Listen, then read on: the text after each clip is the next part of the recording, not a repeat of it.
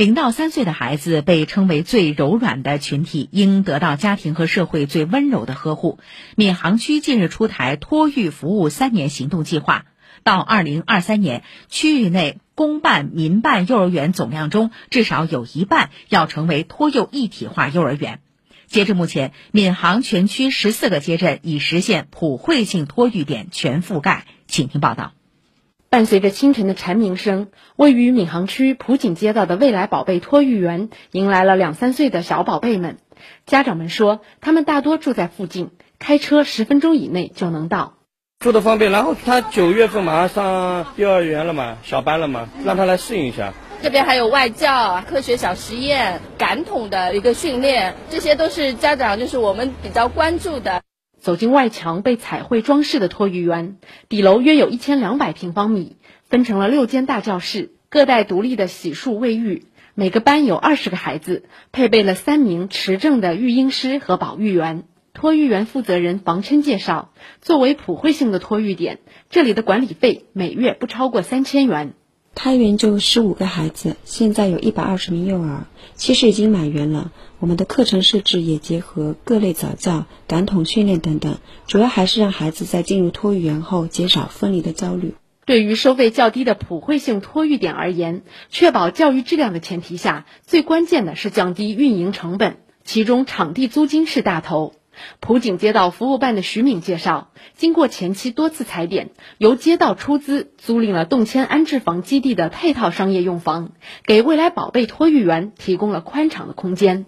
这个地方前期还是毛坯房的时候呢，就由我们街道牵头，然后邀请了区教育局的相关科室实地来看过，综合考量下来各个方面的话能达标，然后由我们街道租下了这个商铺，采用一个零租金的方式呢，交给了托育机构来运营。截至目前，闵行区十四个街镇都开设了至少一个普惠性托育点，由街镇进行前期的装修建设，在后续的运营中给予减免租金或房租补贴。闵行区托育服务三年行动计划明确，到二零二三年，托幼一体园所在公民办幼儿园总量中占比不低于百分之五十。区教育局副局长王维刚介绍：我们在审批这个过程当中，怎么样先要把普惠性开出来，这是核心，满足一定的结构之后，再去考虑非盈利性和盈利性这个问题。说我们要挖掘潜力。如果说今年人数招生少了，然后呢，他们可以空出一个班的资源来，就根据结构性的来要求这个幼儿园来开托班。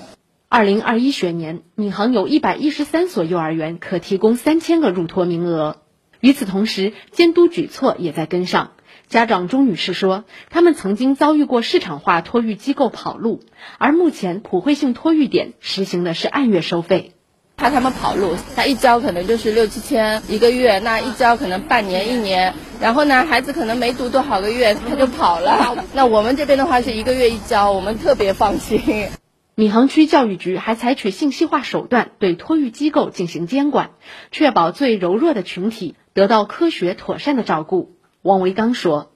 开办之前，你要把你这个机构所有的有幼儿的地方全部要装上摄像头。”然后呢，所有的信号接到我们的托育中心，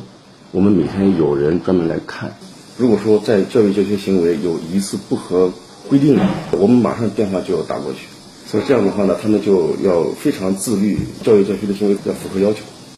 以上由记者于倩报道。